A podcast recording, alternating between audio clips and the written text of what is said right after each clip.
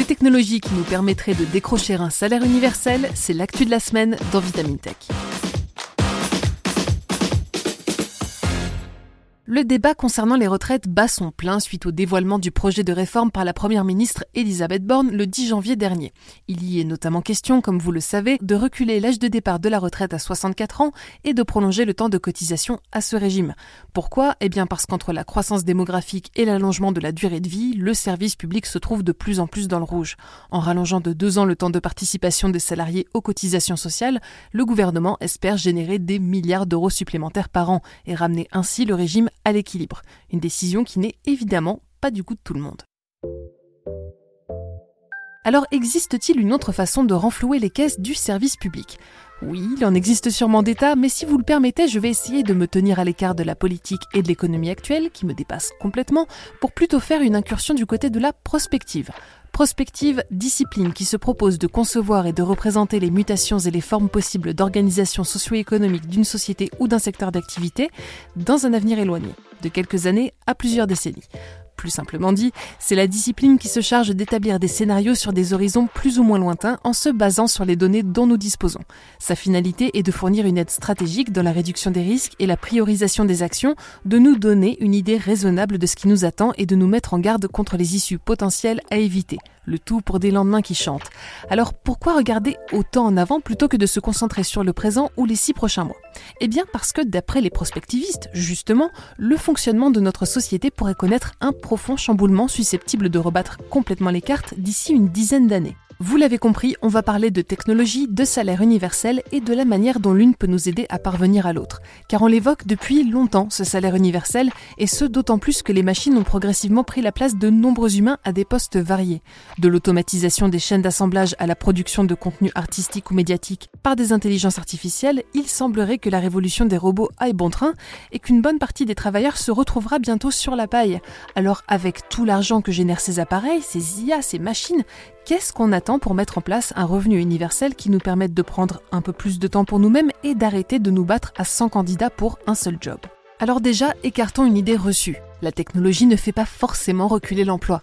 Selon une étude du Forum économique de Davos publiée en 2020, l'automatisation des tâches rendra obsolète plus de 85 millions d'emplois dans 26 pays d'ici 2025, mais contribuera également à la création de 97 millions de nouveaux postes, soit un bénéfice de 12 millions d'emplois.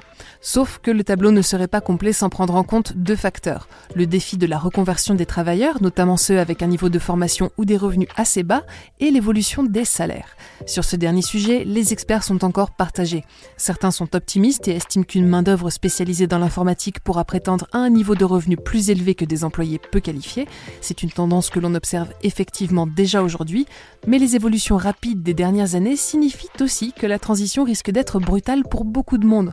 Remplacée du jour au lendemain par une machine, certains travailleurs auront le choix entre prendre un virage à 180 degrés en se reconvertissant professionnellement, une option généralement coûteuse et compliquée à réaliser quand on doit continuer de mettre du pain sur la table, ou lutter pour retrouver une place au même poste en se mettant en compétition avec un nombre grandissant de candidats, eux aussi privés d'emploi. Cette compétition pourrait à son tour entraîner une dépréciation des salaires sur certains postes, creusant encore plus l'écart social. Nous ne sommes donc pas tous égaux face au progrès technologique, et c'est pourquoi certaines personnes ont proposé l'instauration d'un salaire universel pour garantir un semblant de sécurité économique dans le monde qui nous attend.